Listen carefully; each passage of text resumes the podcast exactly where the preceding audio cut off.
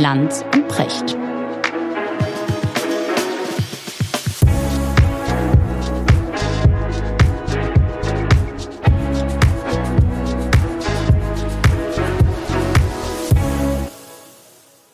Schönen guten Morgen, Richard. Guten Morgen, Markus. Kleine Kunstpause. Hast du hast mich gehört, ja? Ich habe dich gehört. Aber du bist noch ganz versunken, kontemplativ unterwegs. Hm, gelegentlich denke ich nach, ja. Aber ich werde mich bemühen, das in der nächsten Stunde nicht zu tun. Weißt du was?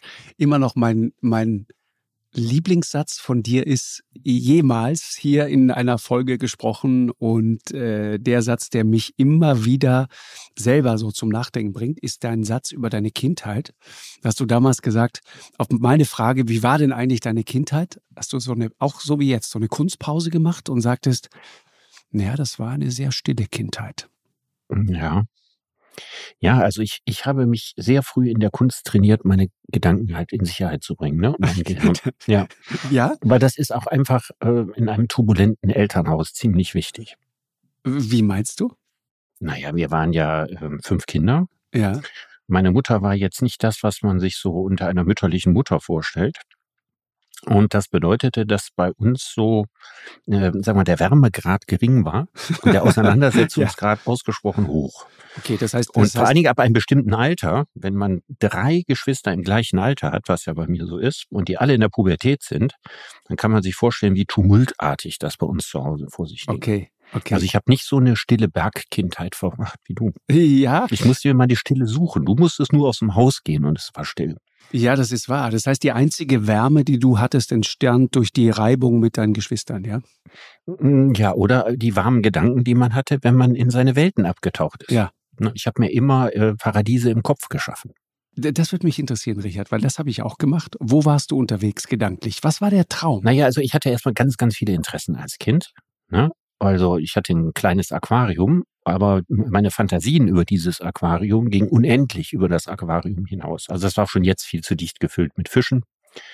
Und das war zum Beispiel eine Welt. Ja, ich gehöre auch in diese Nerdwelt der Briefmarkensammler.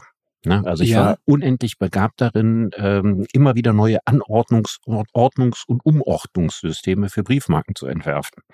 Das war auch eine Welt, in der ich mich viel aufgehalten habe. Geschichte war ein großes Thema, was mich interessiert hat. Ich habe äh, häufig so innere Dialoge, so Art Hörspiele, wenn ich aufgeräumt habe, im Kopf gemacht. Wirklich? mir so his historische Situationen variiert. Deine Lieblingssituation? Ja, zum Beispiel war nicht das interessant, dass ja als England von den Normannen überfallen wurde, ja, im Jahre 1066, 1066. Ja, William the Conqueror, der, der William der genau, Eroberer. William der ja? Eroberer, genau. Und vorher waren äh, ja die Norweger und mit äh, Harald Hardra da, ebenfalls da gelandet. Und ich Ja, mir immer Wikinger. gefragt habe, ja, war das ein Zufall oder war das irgendwie verabredet?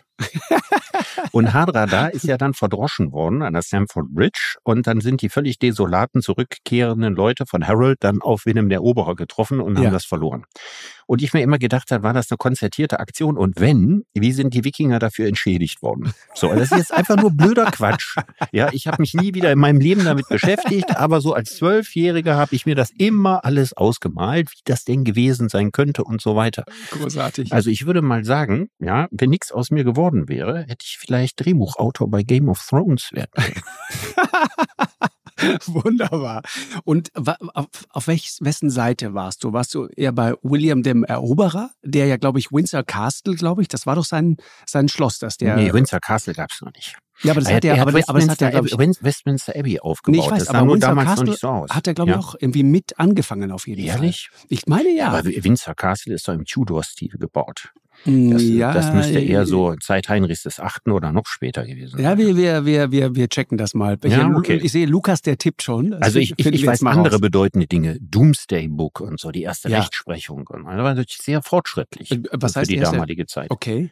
Ja, also das war, dass überhaupt so eine Art Rechtssystem etabliert wurde, was auch niedergeschrieben wurde. Mhm. Also es gibt sehr viele äh, kulturelle Errungenschaften und sozusagen Englands Größe beginnt eigentlich erst bei Wilhelm dem Eroberer. Richtig, richtig. Und so ist spektakulär gestorben, Ja. aber ziemlich dick. Ne? Ist vom Pferd gefallen und von seinem eigenen Pferd zertrampelt worden. Nein. Mhm. Und das ist äh, also sicher, ja, ist faktisch gesichert. Das ist, glaube ich, ziemlich gut faktisch gesichert. Okay. Mhm. Ähm, gerade so überlegt, irgendwie, was das eigentlich für eine schöne, unschuldige Zeit war, ne? Auch so in unserem Leben wenn du so zehn, elf Jahre alt bist, ich habe das auch so erlebt, du fängst dann an, dich so zu versenken in, in, in Bücher. Ich habe auch diese, die, die klassischen Sagen des, oder die großen Sagen des klassischen Altertums mhm. gelesen und so weiter, diese ganzen Dinge. Karl May gelesen, wieso. Ich bin auch immer, ich bin immer abgehauen. Deswegen war mein Traum, also gedanklich, mein Traum war immer, äh, irgendwann mal nach Kalifornien auszuwandern. Das war für mich so das große Versprechen. Und als ich dann irgendwann es dahin geschafft habe, ich bin, glaube ich, mit 26 Jahren das erste Mal überhaupt geflogen. Und ich weiß noch, ich saß in diesem Flugzeug und äh, tat so, als wäre ich natürlich ein mega erfahrener, etablierter Flieger. Ich wollte nicht peinlich auffallen, wusste aber nicht, wie man diesen Sicherheitsgurt schließt. Mhm. und ich mhm. saß da dann so vorsichtig nach links und rechts geguckt und habe ge genau mir angesehen, wie die das machen. Und als ich dann das erste Mal über den großen Teich geflogen bin und das erste Mal in Kalifornien war, dachte ich, ja, genau so habe ich mir das irgendwie vorgestellt. Da kann du bist nicht enttäuscht worden. Also man sagt nee, ja immer, äh, nee. kein Sex hält, was die Unanie verspricht. Ne? also die, die Fantasien, die man sich von etwas macht und dann wird man mit der Realität konfrontiert, ja. sind immer also sozusagen ist, ist die Messlatte natürlich irrsinnig hoch. Aber du warst begeistert von Das Kalifornien. ist auch ein schönes Wort in dem Zusammenhang. Aber egal, ja, ich mochte das. Ich mochte das. Ich habe ähm, äh, bis heute bin ich fasziniert und abgestoßen zugleich. Ja, also du siehst einerseits dieses äh, soziale Elend an, an, an vielen Stellen. Du siehst diese Glitzertürme, speziell in San Francisco und dem Schatten dieser Türme, die Obdachlosenzelte mhm. und so weiter, wirklich mit, mit Blick auf den, auf den Facebook Tower und so aber gleichzeitig, ich mag diese Art sozusagen das Leben zu begreifen, die Leichtigkeit, die das Leben dann doch immer noch da hat. Ja, der Ozean, das aber, Licht. Mal, was, was wolltest du in Kalifornien werden? Hippie Musiker, Musiker, oder, oder Musiker, Hollywood Musiker, Star? Musiker, Musiker, nein, nein, nein, Musik, ah, Produzent, Musiker. Produzent. Ich wollte Musikproduzent. Stimmt, werden. du wolltest ja. immer Produzent werden. Ja, ich wollte Musikproduzent werden. Hast du dann da Kontakte geknüpft?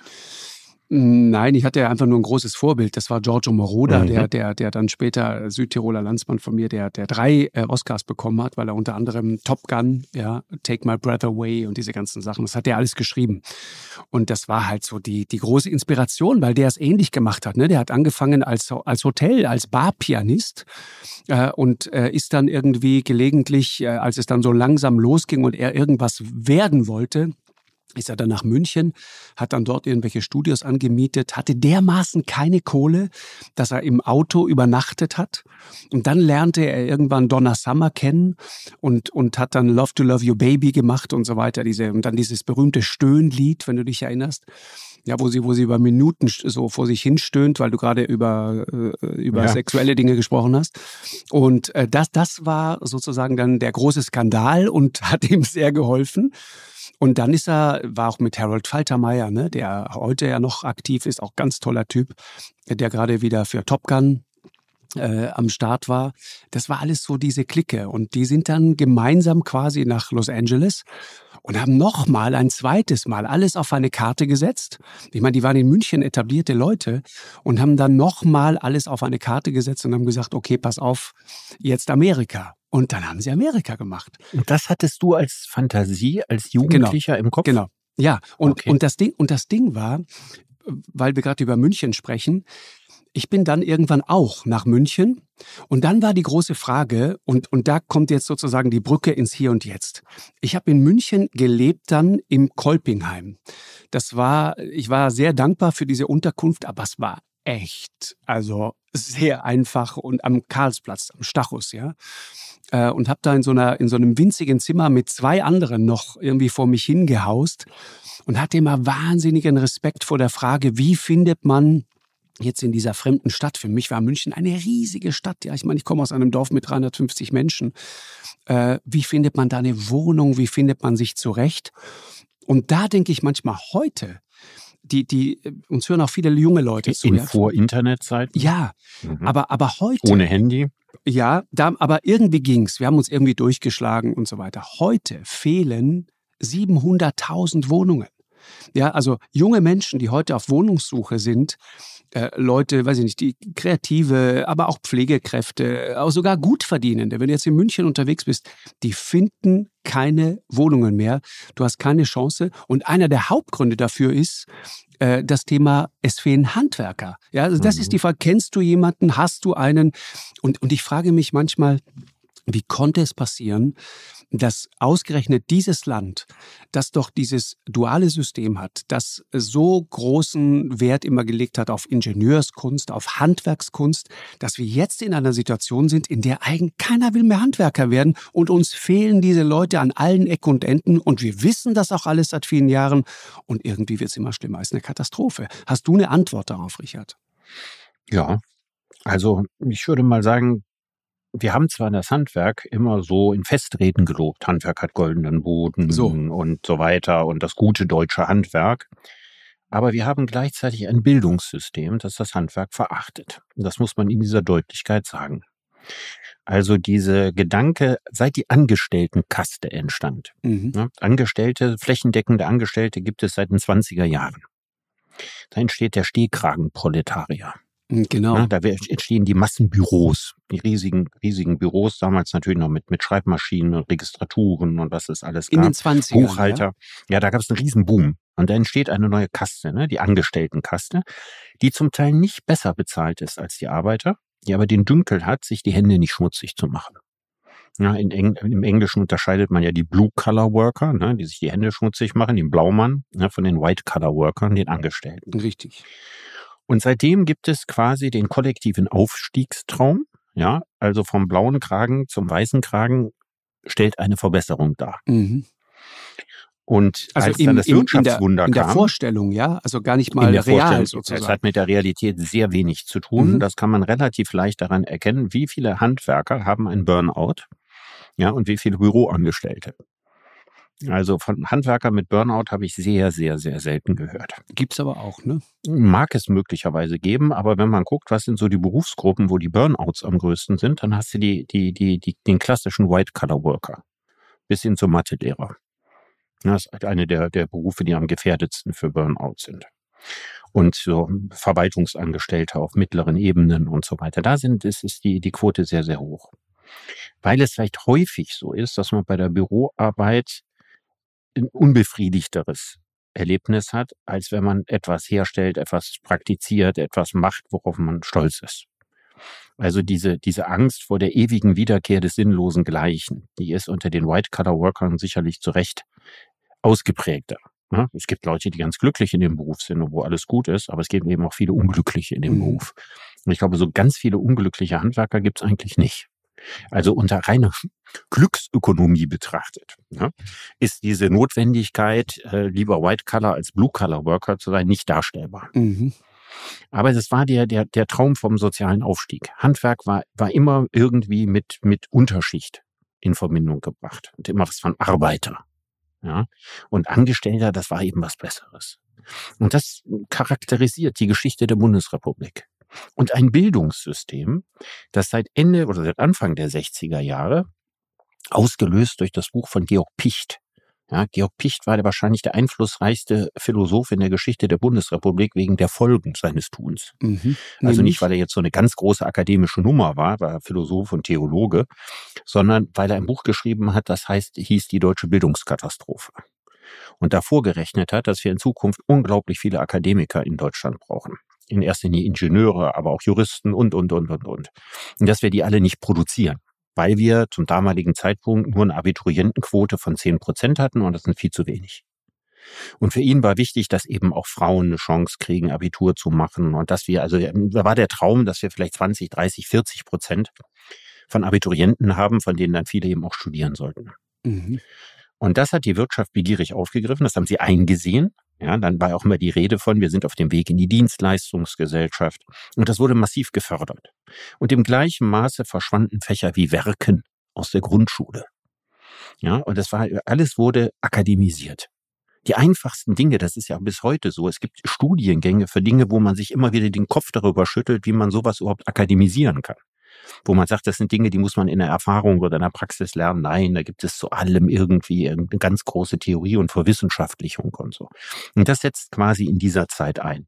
Und parallel dazu wurde der Handwerker imagemäßig abgewertet. Mhm. Und wenn eine Gesellschaft sich das leistet, ja, etwas so Verdienstvolles und Notwendiges für die Gesellschaft wie Handwerk über Jahrzehnte abzuwerten, imagemäßig ab, nur Handwerker, dann darf man sich auch nicht wundern, wenn es keiner mehr werden will. Mhm.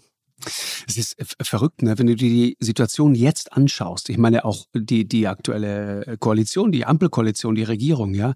Also jeder erzählt dir, auch bei uns in der Sendung, wir brauchen Zuzug, ja, wir brauchen endlich die berühmten Fachkräfte und so weiter.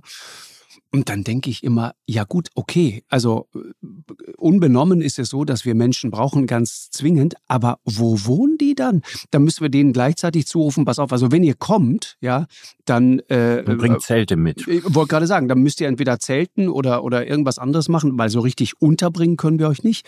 Äh, dieses Ziel, auch 400.000 neue Wohnungen zu bauen, ja, Vergiss es. Funktioniert nicht. Ihr müsst zelten oder pendeln, ja. Äh, und zwar auf äh, verstopften Straßen, ja, und den Zügen, die nicht fahren, dann durch die Gegend pendeln, weil äh, zum Beispiel gerade die Sonne scheint oder Winter ist oder irgendwas ist halt immer. Das heißt, wir sind als, als Land, wenn du dir das mal anschaust, wir haben nicht nur keine Handwerker, uns fehlt aber also auch für den Fall, dass die Leute kommen, wir, wir sind ja infrastrukturell überhaupt nicht darauf vorbereitet. Mhm. Das stimmt. Also wir haben da über Jahrzehnte etwas schleifen lassen, ne? dessen Ursprung in der Missachtung des Handwerks und der Arbeitsberufe liegt. Mhm. Ja, und äh, dieser, dieses Versprechen äh, der Aufstiegsgesellschaft hieß, dass du dann irgendwann Akademiker wirst. Ob du dafür geeignet wirst, ob du glücklich bist, ist eine ganz, ganz andere Frage. Und ich, ich persönlich, mir ist das alles ganz, ganz spooky. Also wenn ich sehe, wie, wie Eltern ihre Kinder äh, durchs Abitur prügeln mit tausendfach Nachhilfe hier und da und so weiter, Hauptsache, die schaffen das irgendwo mhm. oder auf Internate schicken, damit sie das schaffen. Ich kann nur den Kopf darüber schütteln.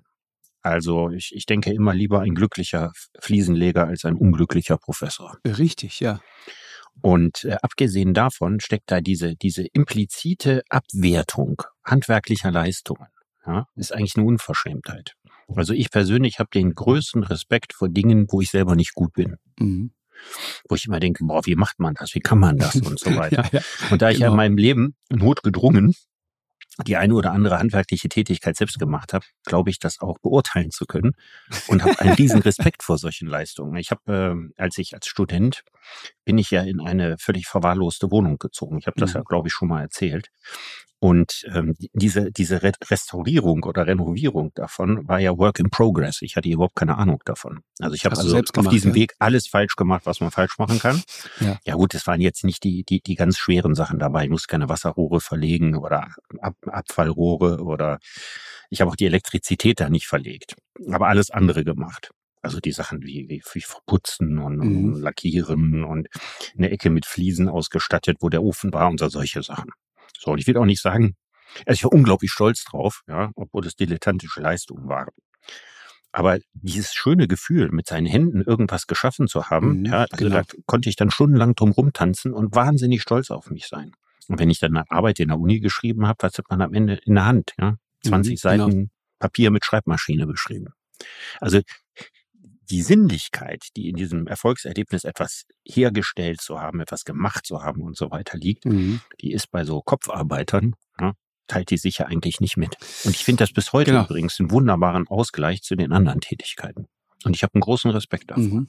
Kennst du diese die Kampagne, die das Handwerk gerade gestartet hat? Ist ja, das halbe Land ist ja zugepflastert gewesen zwischenzeitlich. Äh, letzten Sommer war das, glaube ich, mit, mit Plakaten des Handwerks. Und eine ähm, Anzeige, ein Plakat ist mir besonders in Erinnerung geblieben. Da siehst du eine junge Frau äh, und die sagt, was gegen Handwerk spricht, meine Akademikereltern. Mhm. Da ist eine Menge dran. Da ist eine Menge dran. Und ich, ich, ich ähm, habe mich oft gefragt, was hat das eigentlich, dieser Mangel an Handwerkern, an Nachwuchs im Handwerk, was hat das zu tun mit diesem deutschen Bildungssystem? Ich glaube, eine Menge.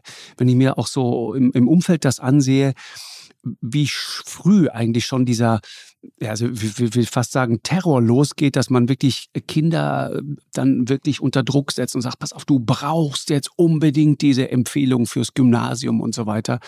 Also da denke ich manchmal, dass das, das muss, das müssen wir doch mal grundlegend hinterfragen. Ich komme aus einem Land, ich habe das erst hier erfahren. Das war für mich, äh, das, vor dem ich staunend stand. Ich komme aus einem Land, da gibt es das nicht. Also ob ich äh, aufs Gymnasium gehe oder nicht, diese Entscheidung habe ich ganz alleine getroffen. Da, da gibt es keinen Lehrer in Italien, der dir sagt, du pass auf, äh, du darfst und du darfst nicht. In meiner Kindheit war das auch nicht so. Als ich die Grundschule verlassen habe, konnten die Eltern das frei entscheiden. So, und der, der Punkt ist ja, und das ist das, was ich nicht verstehe, das ist ja eigentlich fast schon ein Anschlag sozusagen auf das Menschsein. Jeder Einzelne von uns ist so, wie er ist. Und jedes Kind ist so, wie es ist. Und jeder hat so seinen ganz eigenen Rhythmus. Ich meine, wenn wir uns mal selber in unserem eigenen Leben so umschauen, wie viele Leute kennst du, die in der Grundschule irgendwie so mehr schlecht als recht irgendwie mitgekommen sind? Und wie unglaublich gut wurden die dann plötzlich irgendwann im Verlaufe der nächsten vier, fünf, sechs, vielleicht auch zehn Jahre?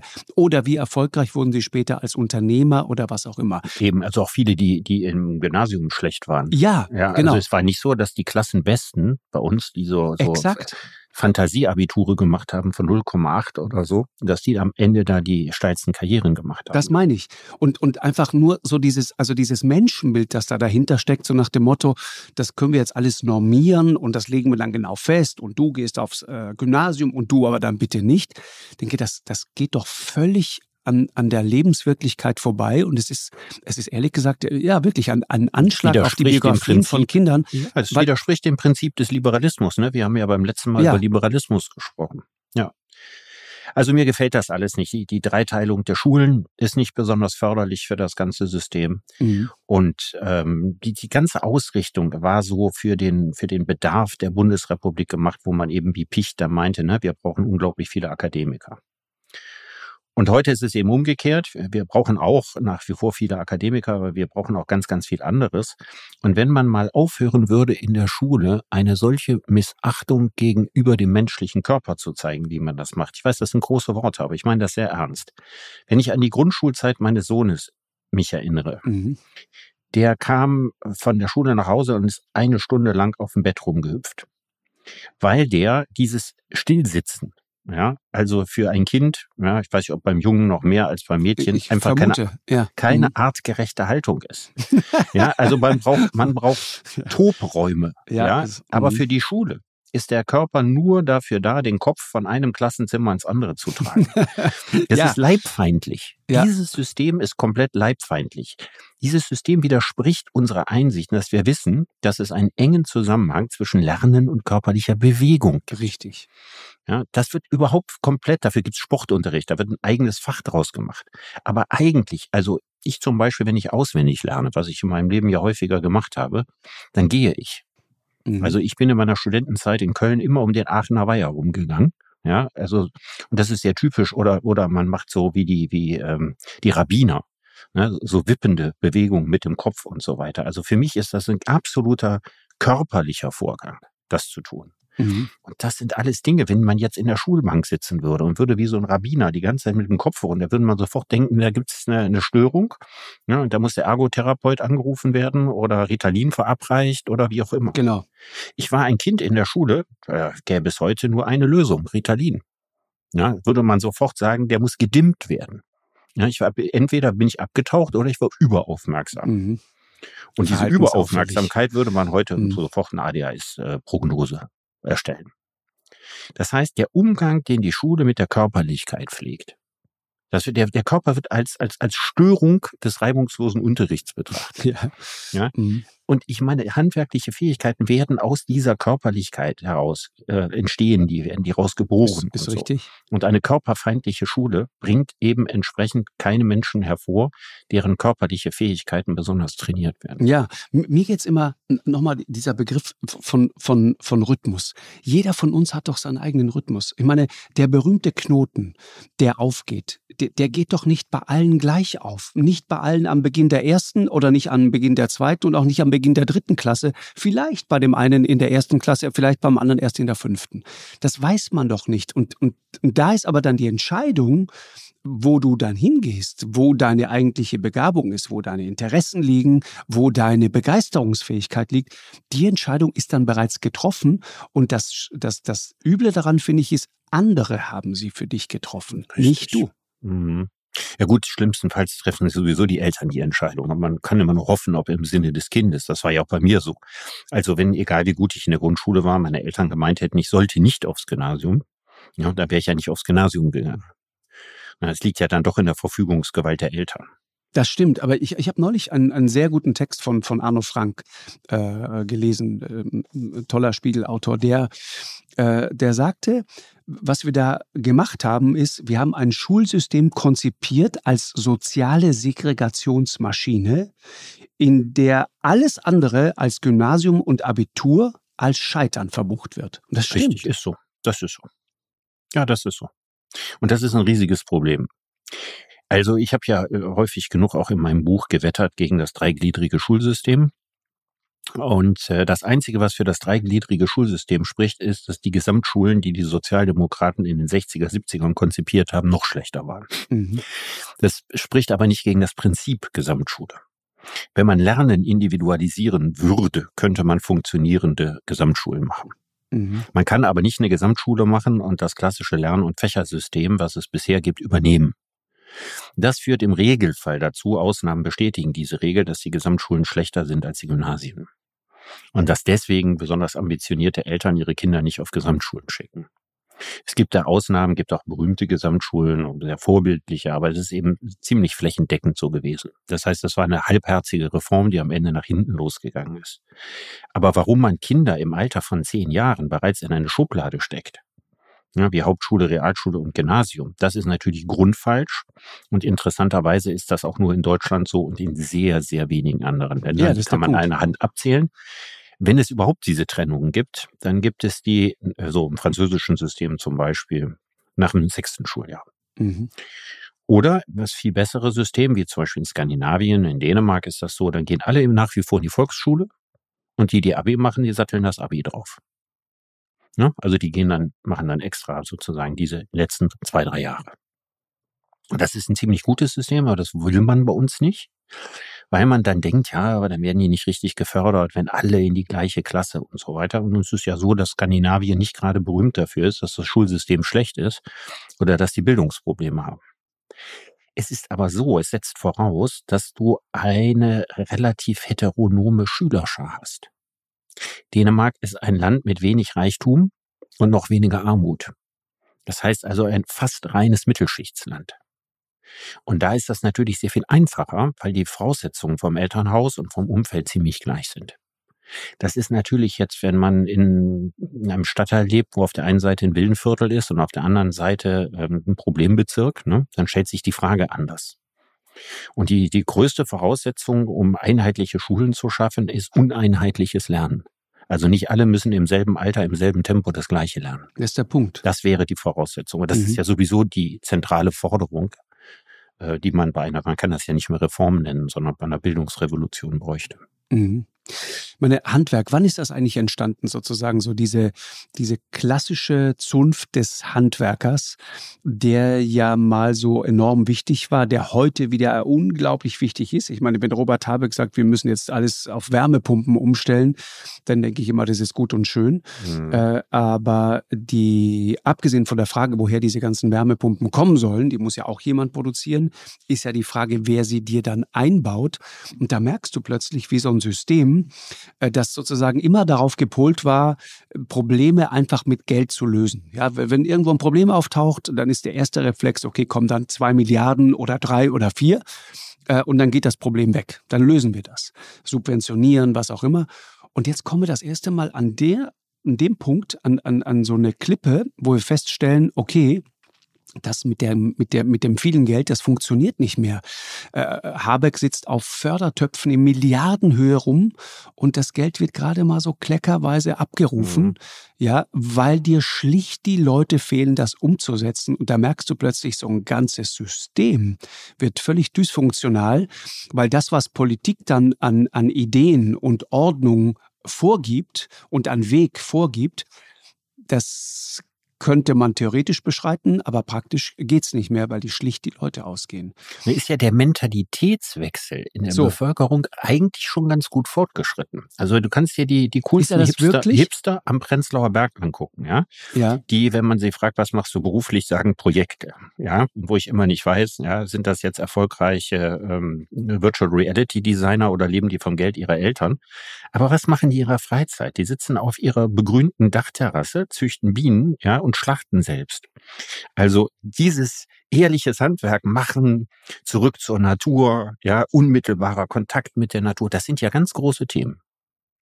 Ja. Das ist aber so, das macht man freiwillig. So. Ne, man würde nicht mehr den Begriff Hobby dafür benutzen, aber es macht man halt nicht beruflich, weil das Berufsimage ja, zu schlecht ist. Richtig. Ja, weil man sagt, ich bin nicht Metzger von Beruf, ja, sondern ich schlachte als Hobby. Ja, das ist ein großer Unterschied. Ist übrigens kein Witz mit dem Schlachten, ist gerade ziemlich in. Ja, selbst schlachten, äh, selbst Hühner auf der Terrasse schlachten und so. Ja, das auch ist, Jäger, das auch was Jäger zu sein archaisch und so Mhm. zurückkommen. Mhm. Ja, Jäger ist eine ganz große Nummer, wobei ich nicht weiß, ob es die archaische Tätigkeit ist, also das Ausweiden, was da im Mittelpunkt steht, Mhm. oder ob es das soziale Schmierfett für den Aufstieg in die entsprechende Gesellschaftsschicht ist. Das müsste man mal auseinanderhalten. Mhm. Aber eigentlich ist das sozusagen zu erkennen, dass gute Arbeit mit den Händen einen großen Wert darstellt. Mhm. Ich glaube, so weit sind wir inzwischen wieder. Ja, und sei es über einen zweiten oder dritten Bildungsweg. Das ist da. Aber nach wie vor ist dieses, an dieses Kreuz geschlagen zu sein, du bist nur Handwerker, was so aus der DNA der Bundesrepublik Mhm. kommt. Das müsste überwunden werden. Ich meine, ich habe eine ganz positive Prognose. Sag. Ich glaube, dass das alles sehr gut für das Handwerk laufen wird. Ich glaube, das wird sich alles ändern. Durch die Digitalisierung. Weil die Digitalisierung on the long run eben dann schon irgendwann dazu führen wird, dass sehr viele White-Color-Arbeit verschwindet. Ja, wir hatten über ChatGPT gesprochen, Mhm. was ein schönes Beispiel dafür ist, weil das ist ja nun schon ziemlich gut und ziemlich erfolgreich und kann eigentlich auch schon einiges ersetzen. Und auch in vielen anderen Bereichen ist die Technik da, nur die Implementierung der Technik, vor allem die kommerziell oder ökonomisch erfolgreiche Implementierung der Technik dauert halt viele Jahre. Aber das wird schon dazu führen, dass in Banken, in Versicherungen, in Verwaltungen langfristig deutlich weniger Menschen gebraucht werden. Und im gleichen Maße wie diese Berufe, das sind ja die Berufe, die die Kinder der Handwerker ab den 70er, 80er Jahren erlernt haben. Wenn die deutlich weniger werden und gesellschaftlich an Bedeutung verlieren, wird im gleichen Ausmaß das Handwerk wieder an Bedeutung zurückgewinnen. Da bin ich ziemlich sicher. Und das würde mich sehr freuen, wenn es so kommt. Ja, ich, ich, also äh, die Frage ist ja, warum soll jemand, der schlau daherredet, wertvoller sein als jemand, der ein Stromkabel verlegt? Ne? Das Ja. ist das, was, was, was Arno Frank da in diesem Text auch Das ist auch einleitend fragt. absolut meine Meinung. Ja, genau. Aber und, und wenn du sagst, äh, einerseits ähm, alle an der Uni und äh, an den Universitäten zum Teil auch Menschen, wo man sagt, ist vielleicht gar nicht der richtige, der perfekte Platz für dich. Auf der anderen Seite diese, diese Sehnsucht, ja, Bienen züchten, selber schlachten und so weiter.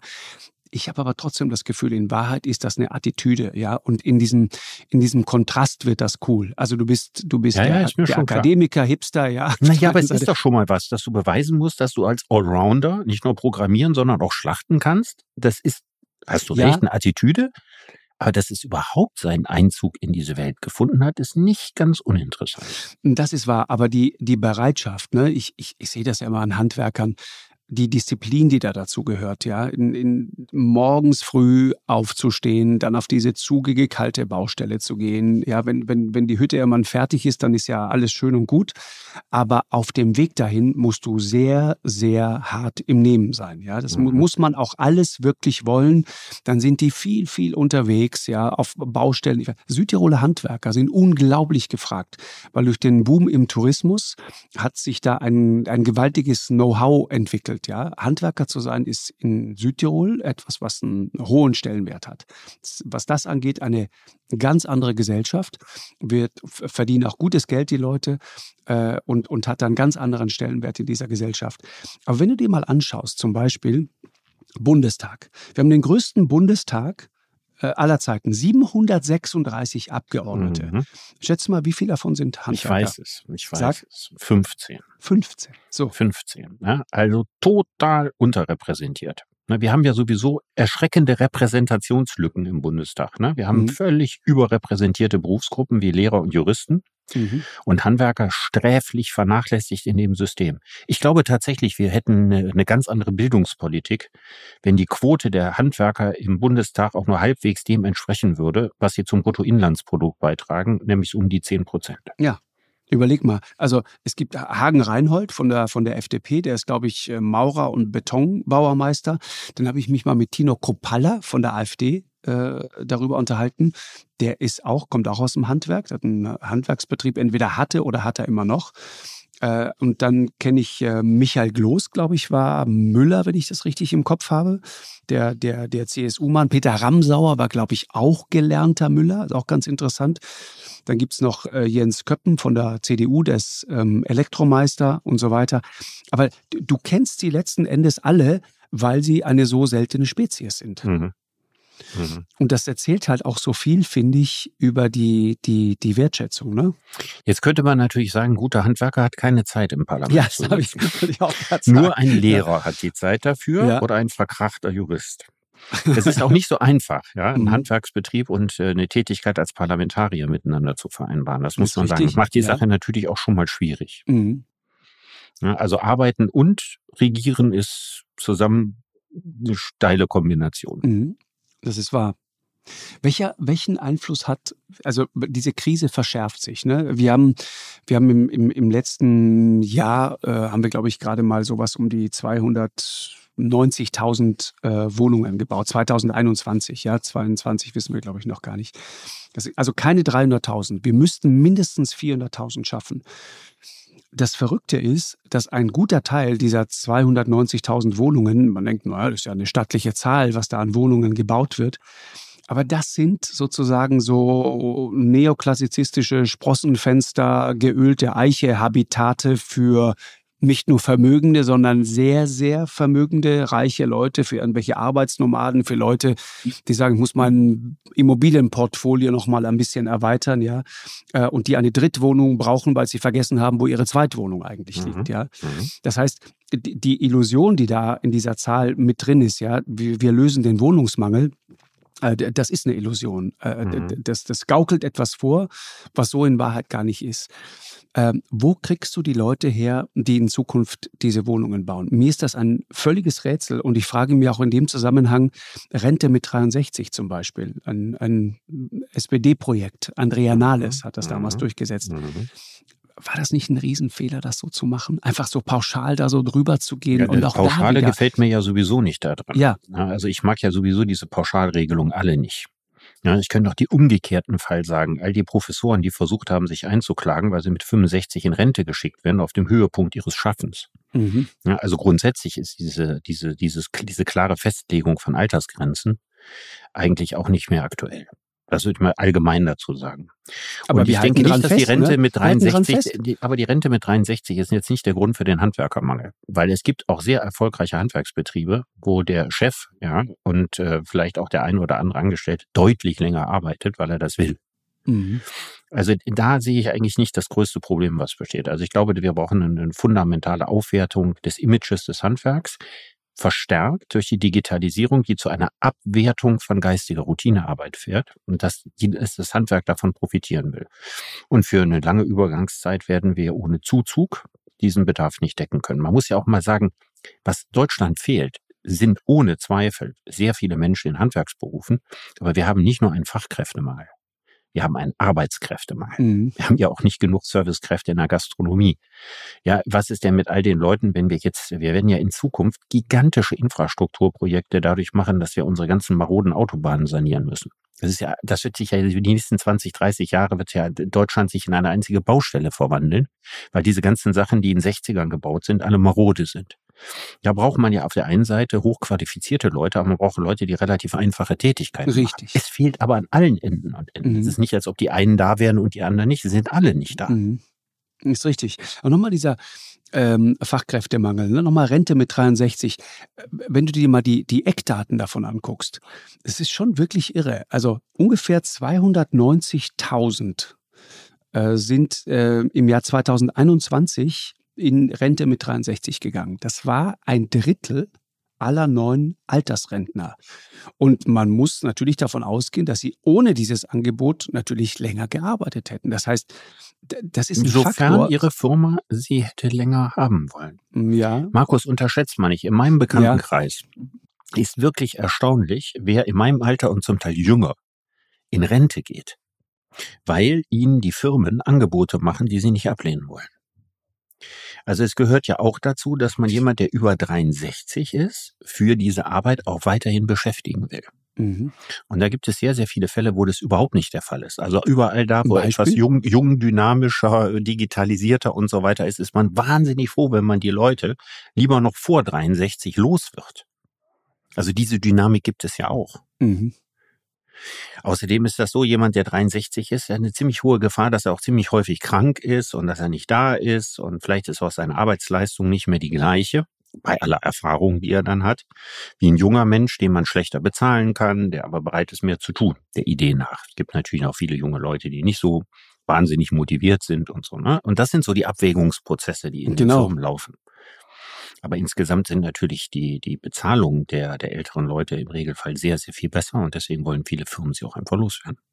Es ist verrückt. Ich, ich, ich weiß auch, als das Projekt Rente mit 63 jetzt völlig anekdotisch, aber war damals sehr, sehr prägend. Ich weiß, das kam und dann gab es ähm, im, im Heute-Journal damals einen großen Bericht darüber und dann wurde mal äh, gefragt, was die Leute dann so vorhaben. Ja? Und von politischer Seite wurde ja immer äh, der arme Dachdecker und so weiter. Ja? Und wollen Sie ernsthaft, Herr Lanz, dass Leute noch mit 63 Jahren irgendwo auf dem Dach stehen? Die Wahrheit ist, diejenigen, die nicht mehr können, die wirklich in genau solchen strapaziösen Berufen unterwegs sind, Handwerksberufen, der berühmte Dachdecker, der geht ja schon viel früher in Rente. Der ist meistens schon mit Mitte 50 gar nicht mehr in der Lage, diesen, diesen wirklich harten Beruf wirklich so wie der machen. Lokführer und so genau. Mhm. genau. Das heißt, die betrifft das eigentlich gar nicht. Und ich fühlte mich damals Feuerwehr. von genau von diesem Gefühl, dass das irgendwie nicht passt und dass man da immer sozusagen auf der einen Seite so eine so eine, so eine große Erzählung aufbaut, ja, so eine, so eine mitleidige Erzählung, äh, gerade von Seiten der SPD, dass das irgendwie nicht so richtig zusammenpasst, als ich diesen Beitrag im Heute-Journal sah. Da wurde ein Mann, äh, der mit 63 jetzt also in Rente gehen wollte, diese Frührente äh, annehmen wollte, gefragt, was er denn jetzt vorhat. Und ich dachte, die Antwort ist, na, ich muss mich erstmal ausruhen, ich bin jetzt wirklich fix und fertig. Und er sagte, ja, ich mache das, ich finde das wirklich gut, weil jetzt kann ich mich endlich in Ruhe auf meinen Triathlon vorbereiten. Und dann dachte ich, das ist doch irre. Wir können doch nicht jemanden, der in der Lage ist, einen Triathlon zu laufen, das war ein ganz dynamischer, fitter Mann, ja, den können wir doch aus nicht. Aus Altersgründen. Aus Altersgründen, genau. Das können wir doch nicht mhm. machen. Und ja, natürlich gut. ist das seine freie Entscheidung und mhm. natürlich nehmen die Leute das auch. Äh, aber angesichts von Fachkräftemangel und angesichts der Tatsache, dass wir wirklich jede Hand im Moment so gut gebrauchen können. In jeder könnten, Gesellschaft steigen die Ansprüche schneller als die Ökonomie es zulässt. Mhm. Also die Tendenz, dass man immer eher in Ruhestand geht, die ist unaufhaltsam. Die kann man auch nicht mit Gewalt zurückdrehen. Das glaube ich überhaupt nicht. Ja, früher haben die Leute in Bismarcks Zeiten haben sie Rente erst mit über 70 gekriegt und meistens waren sie sowieso vorher tot.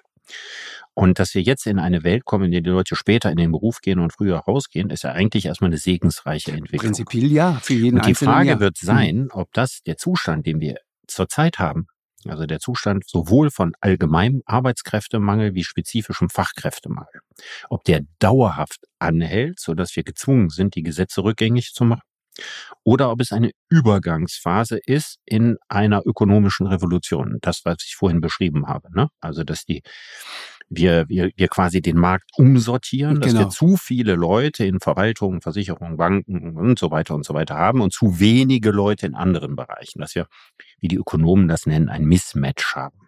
Mhm.